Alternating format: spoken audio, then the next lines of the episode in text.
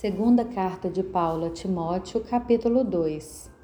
Quanto a você, meu filho, fortifique-se na graça que há em Cristo Jesus. E o que você ouviu de mim na presença de muitas testemunhas, isso mesmo transmita a homens fiéis, idôneos para instruir a outros.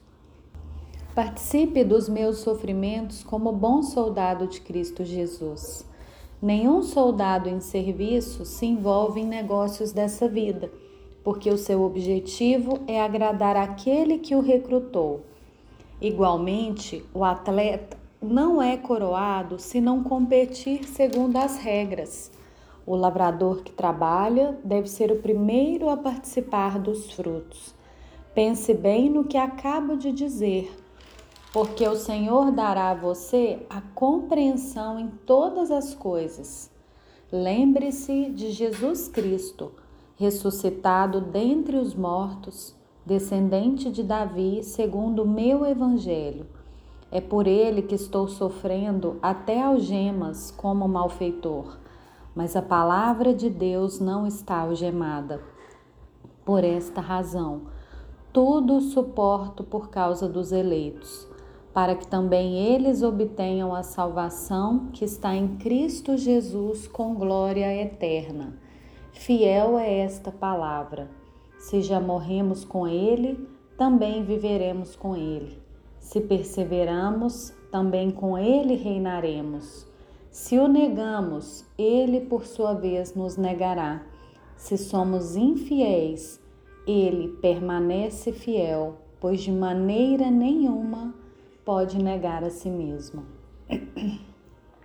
Relembre a todos essas coisas, dando testemunho solene diante de Deus, para que evitem brigas a respeito de palavras, pois isso não serve para nada, a não ser para prejudicar os ouvintes. Procure apresentar-se a Deus aprovado, como obreiro que não tem do que se envergonhar que maneja bem a palavra da verdade. Evite igualmente os falatórios inúteis e profanos, pois os que se entregam a isso avançarão cada vez mais na impiedade. Além disso, a linguagem deles corrói como câncer.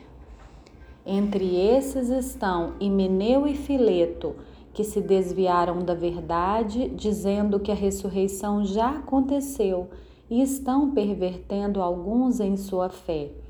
Entretanto, o firme fundamento de Deus permanece tendo esse selo.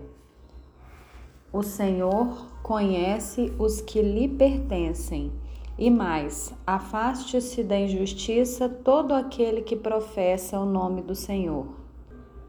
Ora, numa grande casa não há somente utensílios de ouro e de prata, há também de madeira e de barro, alguns para honra, outros, porém, para desonra.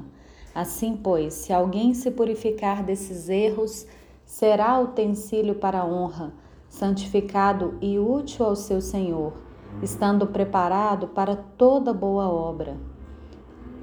Fuja das paixões da mocidade, siga a justiça, a fé, o amor e a paz com os que de coração puro invocam ao Senhor. Evite as discussões insensatas e absurdas, pois você sabe que elas só provocam brigas.